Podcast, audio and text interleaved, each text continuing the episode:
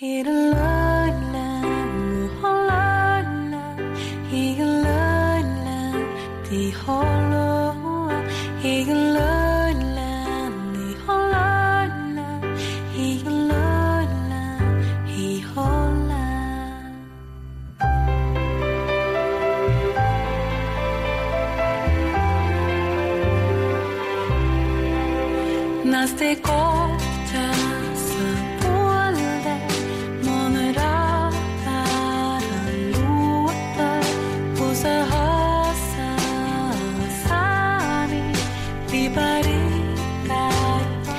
二十点零五分，欢迎您继续锁定 FM 九四点零，跟我一起来分享今夜的一封情书。我是思思，我为你挑选了土家野夫的《一九八零年代的爱情》。八十年代的爱情是什么样子呢？或许是张瑜和郭凯敏在《庐山恋》当中惊世骇俗的一吻，或许是朱时茂和丛珊在《牧马人》当中故土难离的坚贞不渝，或许是刘晓庆和姜文在《芙蓉镇》里面结伴打扫的不离不弃。对我来说，八十年代的爱情故事就是我父母的故事。少不更事的时候，我曾经好奇地问我妈妈：“为什么要选择我爸爸？”妈妈是将军的女儿，家乡的一枝花，从小就被人说是难得的美女加才女。相比起来，黑五类出身的爸爸则是其貌不扬。妈妈是在同学家里面遇到爸爸的，爸爸对妈妈是一见钟情，但他没有任何的表示，只是每天下午偷偷的护送妈妈平安回家。直到有一次下大雨，妈妈骑着自行车摔进了沟里，爸爸才不得已出现，背着妈妈深一脚浅一脚的回到了城里。后来他们就在一起了，这就是他们的爱情故事，一个典型的八十年代的爱情故事。八十年代的爱情可能有很多种外在的表现形式，但他们都拥有坚硬的内核，那是一种灵魂超越于肉体之上的，具有普遍的牺牲精神的情感。正如靳文东在《给今天情书读本》里，我要给你读的这本书《一九八零年代的爱情》的序当中所说的那样，在一九八零年代，蔑视权贵和金钱，崇尚才华和艺术，是爱情的最低标准。不像现在，也许一切都需要用货币去定义。那是共和国历史上罕见的清纯年代，是从废墟上生出的好时光。那个时候的爱情，朦胧的，就像一弯新月，就好像故事当中雨波给丽文写的那些诗，那一个字，说了等于没说，那一个字，不说，如同说了出来。所以，当我们看到《庐山恋》当中主人公对着庐山的秀美景色大声的喊道：“说我爱我的祖国，我爱祖国的清晨。”我们都知道他的潜台词其实是我爱你，但谁都不必说破。那是一个几乎不曾暗示便可以默然相许的年代。在这个得到与失去都轻描淡写的年代，我们大概已经没有办法去理解那个爱的隐忍和无私的年代了。那个时候的人们，并不抱着一定要和对方在一起，有一个完美的结局的信念去爱。在他们看来，爱情是美好的，但是为了对方过得更好，他们可以做出最惨烈的牺牲。当人们无法掌握自己命运的时候，他们的爱。披上了精神的光辉。野夫的文字总让我想到另外一个作者，他就是路遥。这一个短短的故事，也让我想到了路遥的另外一个故事，叫《平凡的世界》。在平凡的世界里，少安拒绝了润叶的爱情，少平拒绝了金秀的爱情。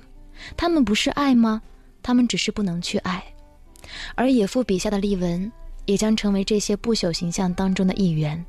他们。都是懂得成全的人。野夫在后记当中谈起创作初衷的时候说：“世界上大多数人的爱情都是为了抓住，抓住便是抵达，是爱情的喜宴，仿佛完成了神赐的宿命，可以收获今生的美丽。”我在这里讲了一个不断的锯齿的故事，这是一个近乎残酷的安排，乃因这样的爱不为抵达，却处处是为了成全。这样的成全，如落红和春泥。一枝一叶都是人间的怜悯。故事是这样的：他叫关雨波，曾经他是右派的儿子；他叫丽文，他是造反派的女儿。文革之后，雨波的家庭恢复了名誉，而丽文的父亲成为了所谓的三种人。高考的时候，雨波考入大学，丽文则是以一分之差名落孙山。毕业之后，关雨波是被派到乡下去下乡的宣传干事。而丽文是顶替母亲进入供销社的销货员。他们的命运始终在错位当中行走，在坚冰逐渐消融的八十年代，他们似乎有了更多的自由。然而，除了身份上的隔阂之外，他们依然不能够毫无顾忌地去享受爱情。女孩认为男孩应该是飞出山寨的雄鹰，在这条路上，他不是他的同路人，他也不愿意成为他的羁绊。但是，所有的人都知道他是爱他的，他帮他浆洗缝补，他为他编织毛衣，他鼓励他考取研究生，帮他从颓唐当中振作起来。然而，他一次一次拒绝他的表白，把他推离自己的身边。他在送姐妹哭嫁的时候，对着她唱过这样的几句山歌：“高山砍树劈成柴，石头烧出石灰来，将妹真心点着火，烧成灰土露出白。”这是他对他此生唯一的表白，哀而不伤，只是徒留惆怅。这样的惆怅不期然的会让人联想起边城当中默默等待的翠翠，他总有他真心爱着的人，但是他不能伤害他们，他不能说，他们的爱情从来都不能像江河一样的汪洋自死，只能像深流的静水底下暗流汹涌。书中雨波对丽文说：“你难得一笑，一笑就特别的妩媚。”是真美，是特别有回味的美，就像这山这水，刚来的时候觉得冷酷，处久了竟越看越有滋味，有大美而不言。丽文和翠翠的美，都是融入这山水和土地的美。在书写这个故事的时候，野夫经常想到的，同样是从湘西大山里走出来的沈从文。他的文，冲淡恬静，平和有光。他笔下的故事，大都简简单单，没有复杂的结构，漫深的枝节。甚至都难以归类为小说或者散文，然而就是这样的简单，才具有打动人心的力量。经过岁月的锻造，沉淀过的语言，一字一句都直击我们内心深处最柔软的地方。讲故事是一门手艺，而野夫也想成为这么一个讲得一手好故事的手艺人。在去年的丝丝心语当中，我曾经跟你读过一本同样来自土家野夫写的一本散文集。叫做相关何处？那个时候不懂得自持情绪的我，没有来得及很好的讲述他的故事，却不小心哭出了声音来。可是，在今天看到他的新的《一九八零年代的爱情》，我特别渴望可以以一年之后的自己来跟你再来读一读野夫的文字。八十年代初，山中的乡镇公路就像是结绳系式的马索，疙疙瘩瘩的蜿蜒在山谷之间。一辆三十八座的旧客车，近乎是一个浑身叮当作响的货郎，费力而又间歇着行走在那山路上。故事开始了。从现在开启，我们一起来听一听野夫所讲述的那个时代，他们的爱情。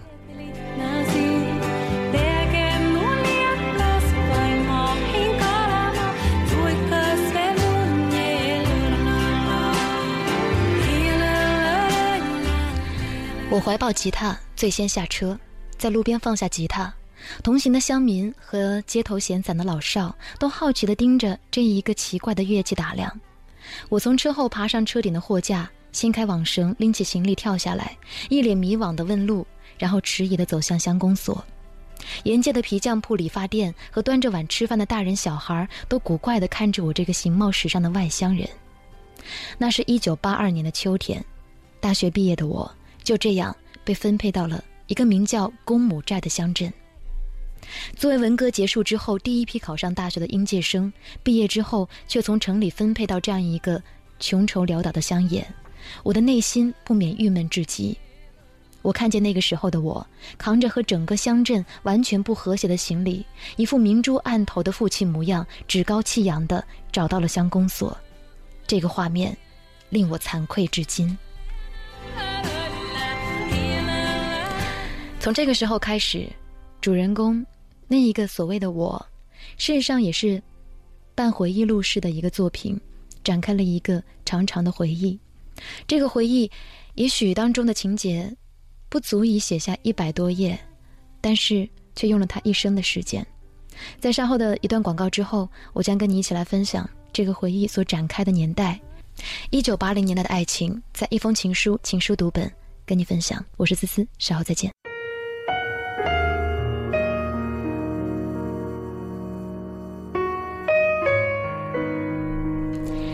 这一个曲子是林海的《初秋》，在这样的初秋时分，和您一起来回味一九八零年代的爱情。这里是一封情书，情书读本，我是思思。今天我跟你一起来分享土家野夫一九八零年代的爱情。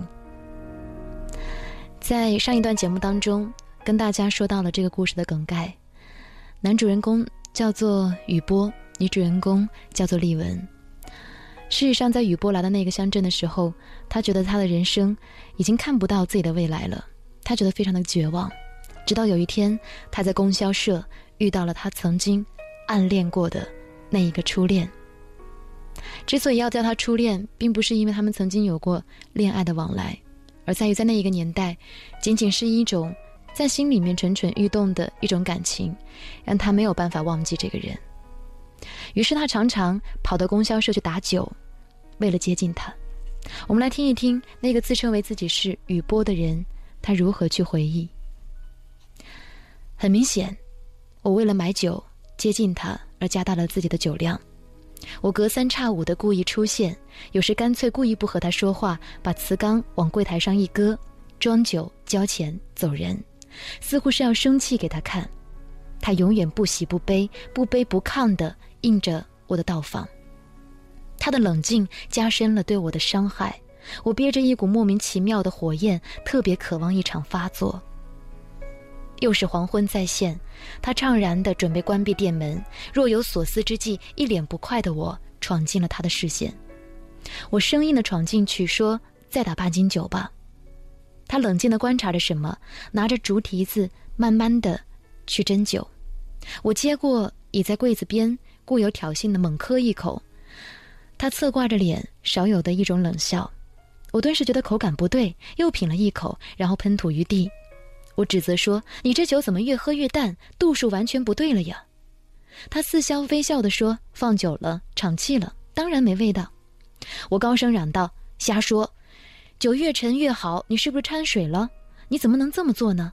你自己尝尝。”他盯了我一眼，咬着阴唇，沉默不已。他转身要去扫地，我突然按捺不住，有些咬牙切齿地说：“你，我怎么了？你，你要对我这样？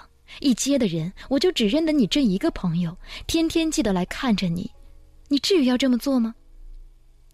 我激动而结巴的谴责，非但没有激怒他，反而让他难得的笑道：“说，酒，我是掺了水。”这是何必呢？你怎么能卖假酒呢？我一脸惊讶的质问。他继续苦笑的说：“这坛酒啊，就是为你准备的，只卖你一个人。你凭什么要对我掺水呢？”我还是不解的质问。他忽然脸色很难看，第一次看见他柳眉倒竖的说：“我，我不愿看到你这个样子。以酒浇愁，就你怀才不遇。”明珠暗投了，这异乡还生活着多少缺衣少食的山民？你这乡官知道吗？你为他们做了什么？你宣传了吗？你呼吁过吗？中学的时候，你还知道要奋斗，要考出大山，要成就大业。感情上了大学，你就学会了喝酒。刚遇一点不顺，你就怨天尤人，就自我麻醉。都像你这些农民就不活了？是的，我卖假酒了，钱退给你，你去告吧。我这才是多管闲事呢。他说着要拉开抽屉要退钱，我急忙拦住他。我被骂得目瞪口呆，忽然意识到他对我原来是心存关爱的，又顿觉喜悦和感动，急忙道歉说：“我，我误会了，对不起你。”我有些忘情地抓着他的一只手，制止退钱。他瞪着我，看着我一脸尴尬和着急，似乎他眼神当中的阴云又逐渐散去。我冷静。而又不失礼貌的挽回手臂，最后他看着傻眼的我，一字一字低声说：“你只要对得起你自己就行。”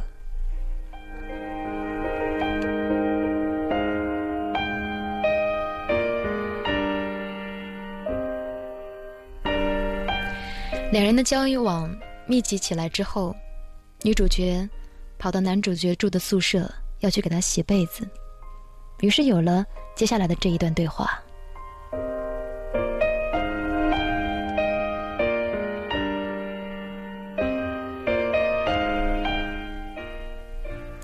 那个下午，他忽然不请自来的出现到了乡公所的院子里，书记和一些干部都认识他，纷纷打趣他。他大大方方的说：“我来帮老同学洗洗被子。”一些人就开始坏笑，我有些不好意思，更有一些暗怀得意的带他上楼。他进屋就开始拆被子的针线，我不知所措的站在旁边。他就像一个母亲一样的唠叨，说：“再不洗都长虱子了。” 大学生就这个样，四年还没有学会独立生活。喂，在学校谁帮你缝洗啊？我不想隐瞒的说，女朋友。我是有一些局促不安的。他立刻敏锐的察觉，调侃道：“一定是美女加才女，还会家务，你好福气。”我说：“那也谈不上，班里女生少，追的人多，碰上他正好追我，觉得虚荣就好上了。”他似乎有心无意的随便问说：“他留省城了？”我说：“嗯，就当地人。”他平静的说：“那你还得努力考研究生回去，别让人等久，不要天天消沉忘了学业。再说你也不是一个适合当个乡干部的人，你只是个过客，外面的世界才有你飞翔的空间。”言及此，彼此略觉得伤感，他忽然就打住了。我似乎想要表白一些什么，故意轻松的说。考不回去就散呗，人各天涯又能如何？他闻言凸显有一些的愤怒，低声言辞说：“爱一场就那么的轻松？你不觉得轻薄吗？”我自知失言，张口结舌说：“我，哎，嗨，我该说什么才好呢？”他白了我一眼，抱起拆散的被窝朝河边走去。黄昏时分，在河岸的巨石上，他在阳光下收拾被单，为我缝被子。我坐在一侧，信手打水漂，含情脉脉地观看他，像一个妻子一样的贤惠。他一针一线的缝好，用牙齿咬断线头，叮嘱说：“入秋了，天凉，被子应该多拿出来晒一晒，去去潮，睡着就能够闻到阳光的香味了。”我惊讶地说：“哇，阳光的香味！哎呀，你这是诗句呀！其实我一直为你惋惜，那个时候你才是我们班真正的才女加美女。”怎么看着你现在都让我心痛？他正眼反问说：“我现在怎么了？不读大学就活不好吗？”我不敢戳他的痛处，讨他说：“那也好，我也不说了。别生气，我只喜欢你的笑脸。你难得一笑，一笑就特别妩媚，是真的美，特有回味的美。就像这山这水，刚来的时候觉得冷酷，处久了就越看越有滋味，有大美而不言。”他莞尔笑曰。你不酸吗？看见他夕阳下的笑容，我内心涌起了万千的暖意。我突然想试探一下他的真实情感，我渴望我的爱恋能够最终在他这里得到确认。那个时候，我是一个狂热的诗歌青年，我一直在默默的夜晚写诗，其中有很多都是为他来吟默。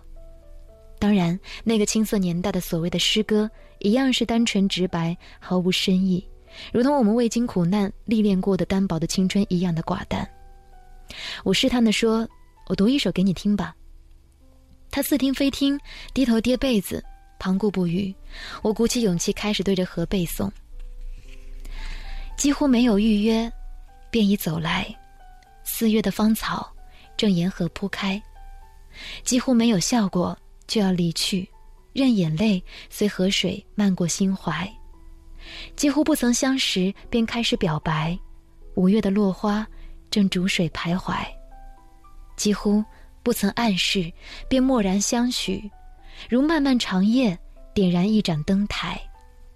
几乎未能吻别，便开始等待。六月的晚风，吹青露满腮。几乎未能道破，变成了影迷。被岁月在心底。深深掩埋。那一个字说了等于没说，那一个字不说，如同说了出来。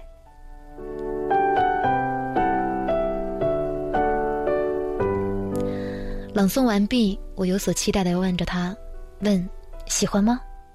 他不敢看我，极力克制的说：“不懂，不懂你们这些新诗。”我有些失望，沉吟着想要表达一些什么。他却急急忙忙地抱着我的被子，朝河岸上爬去。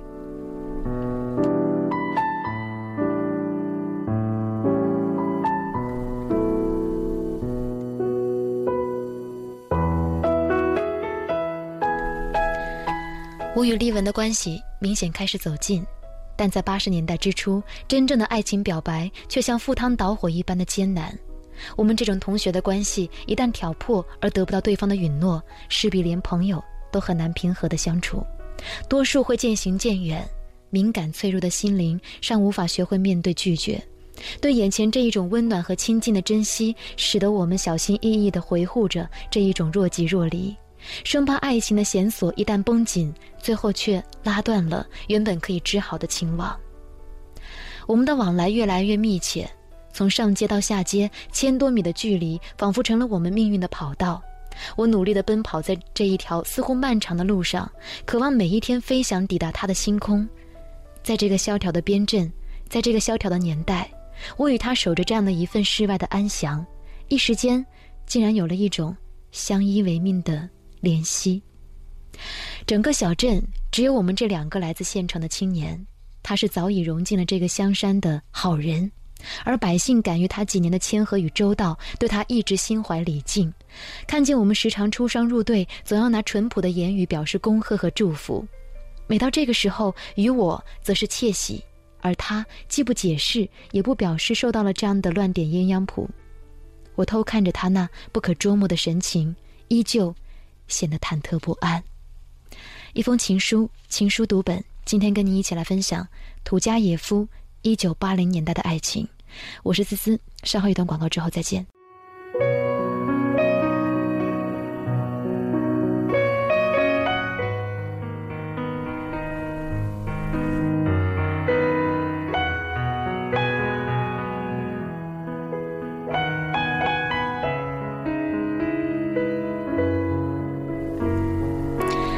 二十点三十三分，欢迎您继续锁定 FM 九四零，跟我一起来分享今夜的一封情书。情书读本，我是思思，跟你一起来分享我的师兄土加野夫所写就的一九八零年代的爱情。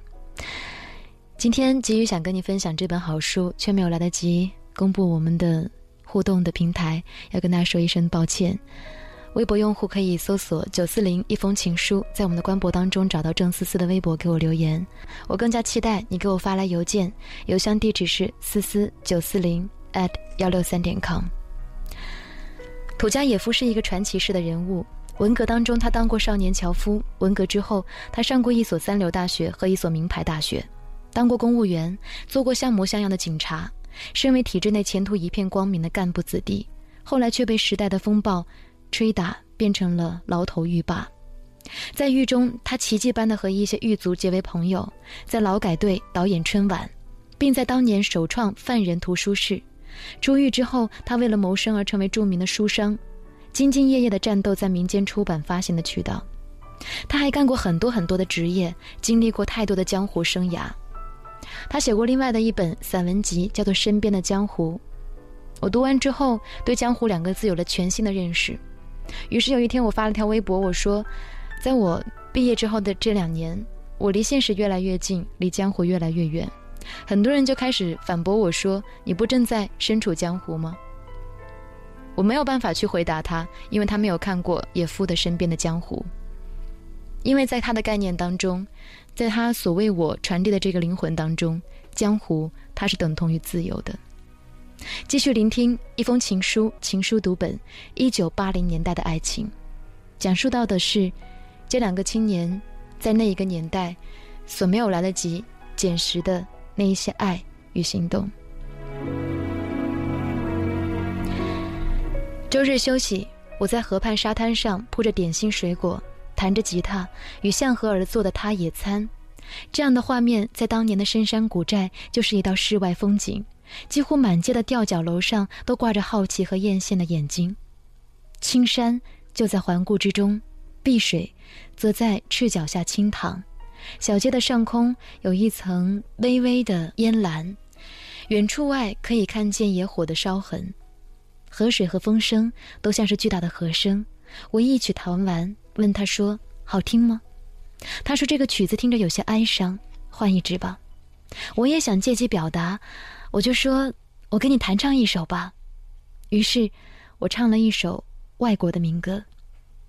多幸福，和你在一起，直到生命结束也不能忘记。你就是幸福，我要把这欢乐秘密藏在心底，你的心儿永远和我联系在一起。我忽然看见他的背影在抽泣，我止住琴声，放下吉他，畏缩的将手搭在他的肩膀上。你怎么哭了？他轻微的侧身，自然的让我的手滑落下来。他低语说：“没什么。”鼻音很重，带着哽咽。我只能转移话题，安慰说：“我觉得你爸爸很了不起呢，一个人宠辱不惊，活到这个境界，高人。”他苦笑着说。其实他内心苦着呢，我试探的问道：“你的内心是不是也很苦啊？你愿意？”他马上淡然一笑，打断了我的话，说：“没有啊，你看这么好的山水，我能守着我爸爸，比在城里那些日子要快活多了。”我再次语塞，他总能像一条聪明的鱼一样轻巧的划出我的手缝。每每玩到夜里，我都要送他到供销社的门前，他已不再会邀请我入内，我就在门前告别，挥手依依，满壁都流淌着凛冽的月光。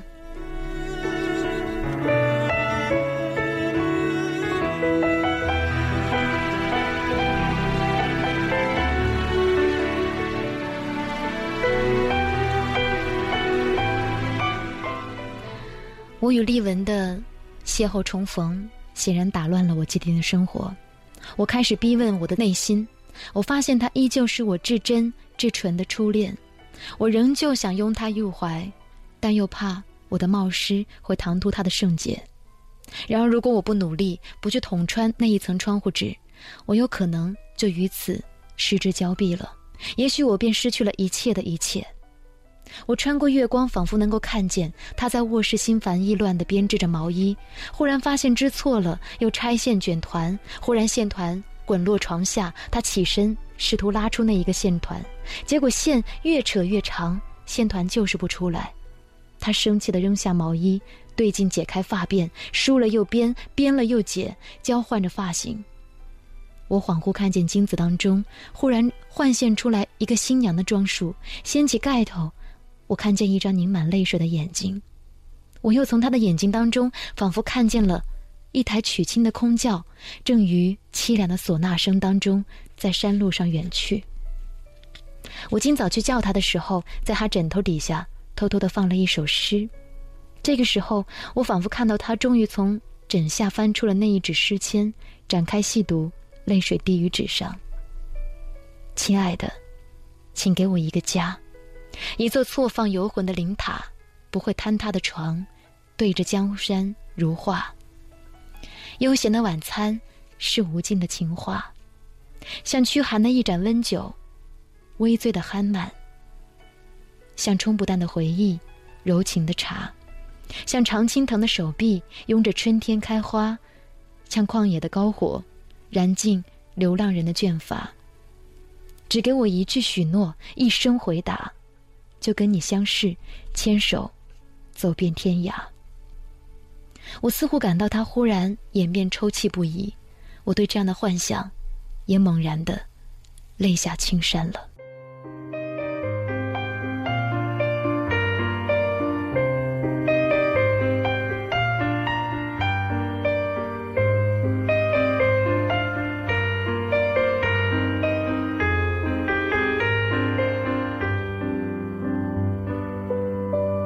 命运好像已经写下了一个定局，那一个短暂的过客终究只是过客。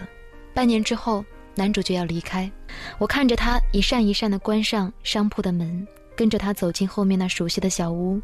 房中的火盆看似灰熄火尽，他用火钳一扒拉，露出在灰烬当中埋着的红炭，再加上几根木炭，屋里顿时又温馨起来。他像待一个远客一样的珍重，沏来一杯热茶，水上浮着几缕茉莉花，淡香袭人。两人围火而坐，却一时不知如何道别，各自只是盯着那燃烧的木炭，目光也一刻不敢对接，背心却有沁骨的寒凉。他害怕陷入这样的尴尬，说：“你来帮我挽毛线吧。”就这样，他拿出一圈毛线，让我举起双手，分别套在我的腕上。他抽出线头，开始挽线圈，不断的从我的手腕上绕圈，拉出毛线。两人无话，仿佛在进行一场孩提的游戏。我保持着这样的一种投降的姿势，突然发现有些滑稽，不自觉的就坏笑了起来。他瞪了我一眼，一脸严肃的说：“你又想起一些从前的什么坏点子了？”我含笑不语。他终于缠完了一个线球，从枕头边拿出了一件快要成型的高领毛衣，让我站起来。他拿着毛衣在我背后比了身高和袖长，之后叫我坐下，开始用那新缠的毛线接着编织另外一个袖子。我问：“前些时候你不是已经打了一件吗？颜色不像这一件呢？”他说：“那是给我爸的。”那那这一件呢？我问。他手指飞快地弹奏着。抬眼看了我一眼，说：“你要是不喜欢，那我就送人了。”我恍然大悟的结巴说：“我我怎么会不喜欢呢？你一针一线的，太珍贵了。”他克制着万千感伤，有一点自怨自艾的说：“这就走了，山里也没有什么好给你的。今年这毛线是从内蒙调来的货，不容易挣断，就算是老同学的心意吧。”他用手中的竹针。指着墙上一幅从杂志上撕下来的贴着彩页说：“我以前也没有打过这个式样，看着三浦友和穿着那么好看，就自己琢磨着编成了这个样子。过了这个冬天，你到省城去了，看着这个样子，如果不入时，你就把它扔了吧，或者送街上讨饭的也好。”我的鼻根有一些发酸，尽量平和地说：“那那怎么会呢？我会一生珍藏的。再说了。”我究竟是不是要考研究生出去？我还在犹豫呢，我真的放不下。我那个“你”字还没有说出口，他就又瞪直眼打断了我的话：“你一个大男人，哪有那么多唧唧歪歪的呢？当年全校那么多的人，好不容易也就考出去你一个，你好歹为我们七八级争口气好吗？这一代都被耽误成什么样子了？难道你当年的雄心万丈的写写书，就是为了回来？”蜗居深山，像这样喝茶看报，坐办公室一辈子吗？我高考前偷写血书，发誓要考进名校的事情，他竟然也知道。我暗自脸红了一下。他轻声说：“我是为你有一些。”他突然将手中的毛衣往床上一掷，站起身来背向窗外。他沉默地看着那一个黑漆漆的夜。这毛衣，是为你远行上路准备的。你要是还想对得起我这一针一线的浅薄的情谊，就请你穿着它，好生去努力。如果你想要留下，你妈妈和你姐姐都会给你织，我这毛衣也就送别人了。你也看见了我爸爸这个样子，同样是读了书的男人，他现在只有每天面朝黄土背朝天。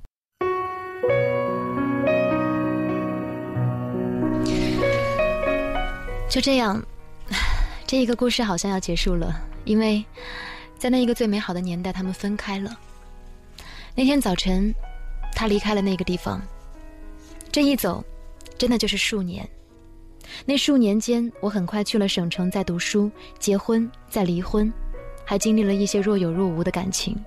最初给他写过一些信，始终没有回复，我也就不再敢去打扰他的生活。偶尔还乡，见到其他一些老同学，也不敢贸然打听丽文的消息。似乎无论他有什么消息，对我来说都是一种难以承受的毁灭。青春的时光，在出山之后，曾经的颓健，渐行渐远，被一九八零年代的时代洪流所裹挟熏染。生命忽然开始激情和热血澎湃，转眼就冲到了一九八零年代的尾声。那一年的春天的风来得太早，接着就是初夏的波涛汹涌，这样的风雨波的激荡。我自然被卷入其中，成为了一粒无处收拾的尘埃。我们对坐品茶，深情相视如中学时代的少年。面对昨天到今天这童话般的奇迹，我觉得我该要说一些什么了。总不能把一切都展开，却什么诠释也没有。他这些年的生活到底是怎样的？他是怎样来到这个城市？我们言之此刻的爆发，是否是转瞬即逝的幻影？我不知道他的过去，就像我还看不清楚我的未来。我不能千里奔来，仅仅是为了道别。我不敢正视他的明眸，我只低头说：“我要是说谢，我深知这是对你的亵渎。无论从前还是今天，这个字我都不敢启齿。如果直至现在再来说爱，那，那我，又没有这种勇气。他沉重的微笑着。我接着说：“别打断我，今天无论如何，我要向你说清楚，丽文。你应该知道，我一直以来都深爱着你，从中学的人事初醒到今天的而立之后，即使在我短暂的婚姻之中，我都无法抹去你的影子。从前在乡里，你委婉的拒斥着我。”那个时候年轻幼稚，我还无法确认自己真实的内心，当然也无法确证你的情感，因此按照你的要求和鼓励，我远走高飞了。我曾经试图努力和你保持联系，而你却明显的回避。我无力改变这样的一种宿命，只能在心里为你留一方净土，默默的纪念。如今多年过去，我惨败而归，我无颜去找你自惭形秽。在我的故乡，我却只能像一个过客一样的悄然逃遁，而你却又神奇的出现，并且对我如此用情。我现在终于可以认清自己的内心了，你正是我一生所向往的幸福。从前我错过了你，或者说我放弃过追求，但是今天我不想再与你失之交臂。丽文，并不是因为我落难了，一无所有了才来向你表白。他有些哽咽的打断我说。别这样说，我懂。我不管不顾的继续说，反而是因为我的现状，我却又羞于启齿了。我欢乐的时候没有与你共享，我不能在苦难的时候却要由你来分担。但这次相逢，我不想再失去你，让自己的心灵再次流浪，找不到方向。因此，我必须在此刻告诉你，我爱你，还像一个高中生一样的爱你。且比从前更加深厚、浓郁和成熟，这是一个饱经忧患的男人的表达。希望你能够接受。我艰难的说完这些，勇敢的抬头盯着他，垂死挣扎般的等待他的判决。当然，那天的判决，我明显是被枪毙了的。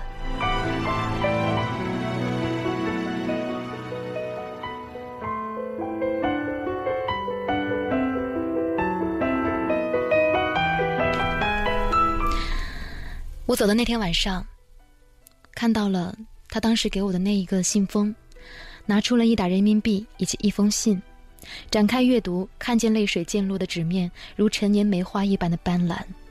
他说：“雨波，请原谅我没有留你，在这万家团聚的时刻，我却将孤单无依的你再次放逐在路上，这也许是我永远难以救赎的大错。”我不能祈求你在今天理解，甚至在这个世界上也无人可以理解我是如此何以这样的残忍。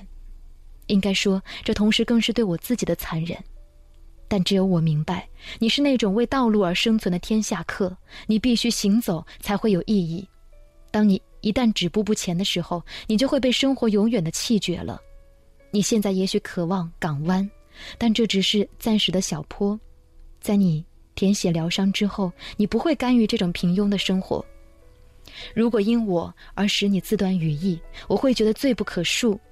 我只是一个普通的女人，也许曾经有过与你相似的梦，但大相径庭的命运却只允许我享受这一种宁静淡泊的生活。我不能奢求与你相随，即使今天我对你的爱更甚于从前，我也没有勇气对你说留下吧，或者带我走。我只能给你那么多了，雨波，这菲薄的帮助，毫不足以支撑你漫长的旅程。但请你记住，你是一个男人，从此开始，你必须重新的站立起来，去创造，去打拼一份属于你自己的生活。你走了，我将重归我平静的生活。这两天的日子也许足以感动我的世界，却无法改变两个人的宿命。这两天我已经透支了我的一生。我再也无力承担这一份思念了。如果还有爱，最深的爱莫过于埋葬于心。我对你一无所求，唯一的期望是，我要你答应我，从此给我永远的宁静，将我遗忘在出行的起点。雨波，从此从此，你好自为之。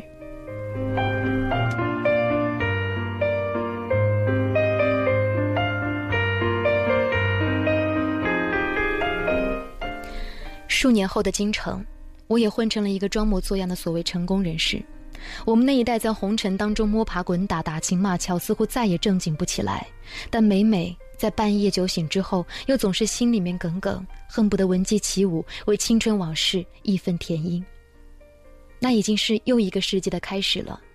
我从歌厅熏然返抵，开门进屋，沏一杯茶，懒洋洋地按响电话留言。忽然传来女同学向玉娥的声音说：“雨波，我是向玉娥，丽文因癌症于昨日去世，你是否要回来为他送行？”我如雷轰顶，茶杯失落一声脆响。满泪，都是泪水。录音我重放了三遍，然后急忙的收拾简单的行装，换上一套黑衣，夺门而出，一脸凄苦的狂奔。这些年来，我努力的遵守他的嘱托，努力的不去打扰他的生活。我只是悄悄的委托向玉娥帮我关注，希望他能够转告我的一些情况。但是向玉娥也很少和我联系，似乎凄凄爱爱，不愿意说一些什么。在那漫长的曲折的山路上，我一点一滴的回忆丽文的每一个细节，泪水时时断断续续的，模糊了我的视线。就在那一天，我看到了他，以及他的女儿，他已经被钉到了那一口黑漆漆的棺木，最后的一面我也不可再得。而听着他们的悲凄，我终于没有办法忍住自己的泪水，我独自留在那一座新坟之前。长跪于黄土地上，掩面大哭。半晌，香玉娥赶回来说：“雨波，人世灯灭，你还要节哀自重。”我有些责怪他，说：“为什么从来不告诉我丽文的病情？”后来他告诉我，这件事情你现在应该知道。其实你出狱之后回山见到丽文的时候，她正寡居，她的丈夫是周城汽运公司的一个司机，婚后不久就出车祸去世了。他太爱你，却又不想拖累你，他没有告诉你。他劝慰道：“你知道，他是好人，也很固执，他都是想成全你，你也别痛苦了。雨波，你能这样赶回来，他也知足了。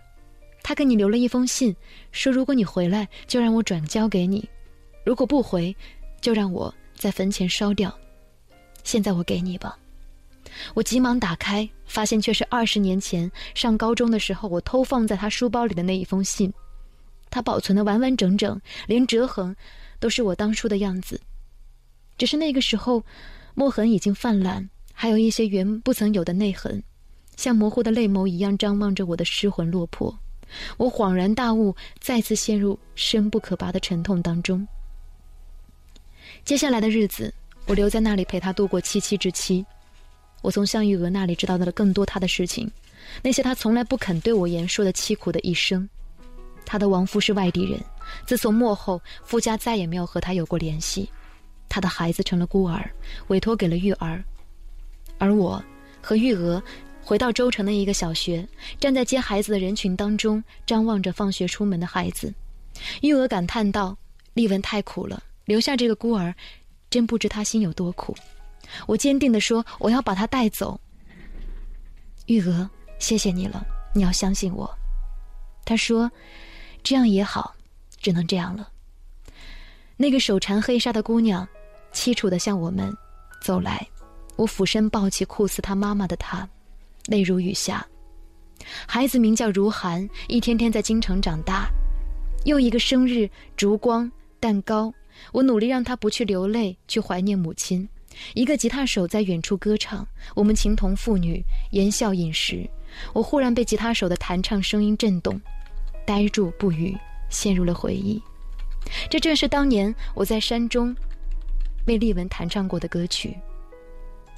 多幸福，和你在一起，直到生命结束也不能忘记你。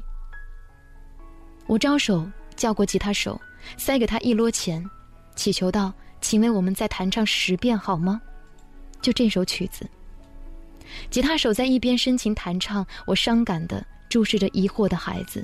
孩子，当你大了，我将给你讲你妈妈的故事，那些关于一九八零年代的遥远的，但你必须知道的故事。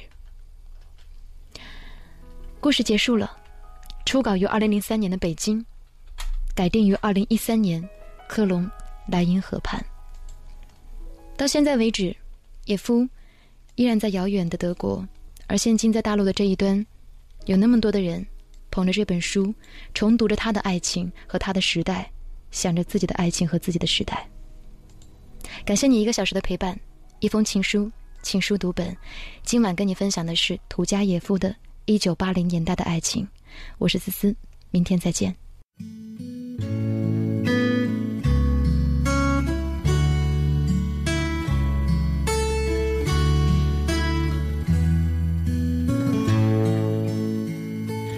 stand by.